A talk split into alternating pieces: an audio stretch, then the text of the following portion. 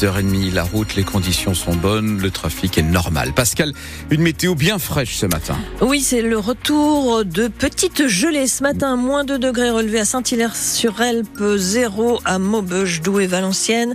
Températures qui vont grimper, hein, 10 à 11 degrés pour les maximales, avec un ciel bien gris. Pascal Thiebol, un arbitre de football, porte plainte après avoir été agressé dimanche lors d'un match amateur à Vingles, près de Lens. Une rencontre de départemental 3 entre les clubs de Vingles et d'Annay qui s'est terminée par une bagarre. L'arbitre, Pierrick Lemaire, a été pris à partie par un joueur et son père. Il revient sur les faits au micro de Roman Porcon. C'est un match assez serré, donc 4-4 euh, au score. Quand j'ai sifflé les trois coups de sifflet final, ben en fait, il y a une grosse bagarre générale. Tout le monde s'est tapé dessus. Alors les joueurs, les entraîneurs, les dirigeants. De là, il y a un père euh, de l'attaquant numéro 11 de Année qui est venu me voir en m'insultant, en me disant euh, que c'était à cause de moi que c'était parti en couille. Le numéro 11 commence à m'insulter aussi tous les noms. Donc là, je sors le carton rouge. Donc après, il y a eu des noms d'oiseaux, des insultes, bien sûr. Et puis bah là, le père continuait à m'insulter. Donc il me prend par le callback. Il m'amène au sol et puis là, bah, c'est des ferments de, violence. Son fils qui me met des coups de pied aux côtes. Euh,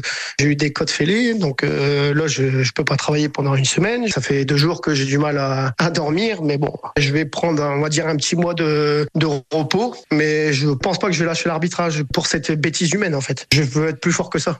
Pierrick Lemaire, donc cet arbitre agressé sur les réseaux sociaux, le club de football de Vingles lui apporte son soutien et condamne bien évidemment cette agression. Autre altercation, cette fois entre deux adeptes du jogging et un cycliste.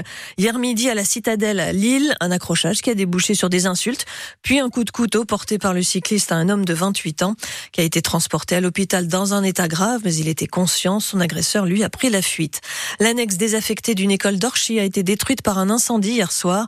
Le bâtiment bâtiment était régulièrement squatté. Selon les autorités, le feu a été rapidement éteint et il n'y a pas eu de victimes. France Bleu Nord, il est 6h32. La vigilance orange crue est toujours d'actualité dans le Pas-de-Calais. Oui, pour euh, la canche uniquement désormais, qui inquiète toujours car la décrue s'annonce une nouvelle fois longue. Hier, des berges ont dû être consolidées avec des sacs de sable à la Madeleine sous Montreuil.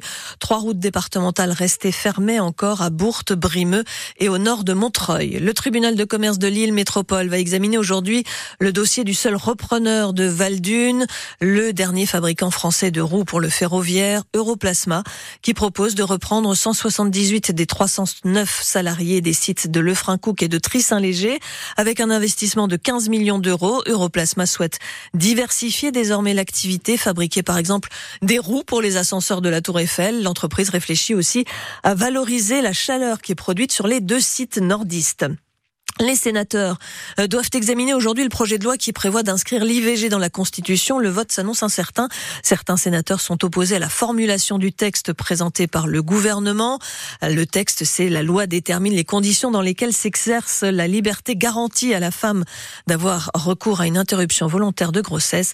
Les sénateurs veulent supprimer le mot garantie derrière la liberté. On en reparlera puisqu'on vous demande votre avis ce matin sur l'inscription de l'IVG dans la Constitution. Dans un court instant, vous pourrez nous appeler 03 20 55 89 89. En grande difficulté en Ligue 2, le club de foot de Valenciennes va tenter de briller ce soir en Coupe de France. Et oui, puisque le VFC joue pour une place en demi-finale de la Coupe. Pour cela, il faudra battre un club de national, c'est le FC Rouen. 700 supporters de Valenciennes font le, le déplacement jusqu'en Normandie pour encourager les joueurs. Hier soir, Lyon s'est difficilement qualifié pour ses demi-finales en battant Strasbourg au tir au but. FC Rouen Valenciennes, coup d'envoi à 21h, commentaire assuré par Adrien Bray. La soirée sport qui commence dès 20h sur votre radio avec le début du match retour des quarts de finale d'Euroleague pour les basketteuses de Villeneuve d'Ascq. Battues à l'aller par les Hongroises de Miskolc, elles vont tenter de s'imposer ce soir dans leur salle, ce qui leur permettrait de jouer le match d'appui la semaine prochaine en Hongrie.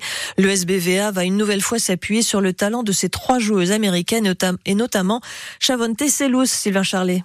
Rachid Mézian, l'entraîneur de l'ESBVA, a recruté Chavonte Zelous l'été dernier pour permettre à son groupe de franchir un cap. Quand je fais le bilan de ma saison dernière, j'avais besoin d'avoir une joueuse qui nous apporte de la, voilà, de la maturité, euh, voilà, d'avoir une joueuse très expérimentée, une joueuse qui a joué plus de 450 matchs WNBA, qui est championne d'Euroleague, qui est championne de WNBA, qui a été élue meilleure, presque, je crois, meilleure joueuse de WNBA. Et Chavonte Zelous a rapidement fait l'unanimité dans le Nord. Le président du club, Carmelo Scarna. C'est une belle surprise parce que avec les Américains c'est pas toujours simple. Il faut l'avoir travaillé, hein. avant les entraînements, après les entraînements. J'ai pas peur de dire que cette saison, elle nous apporte ce petit état d'âme supplémentaire.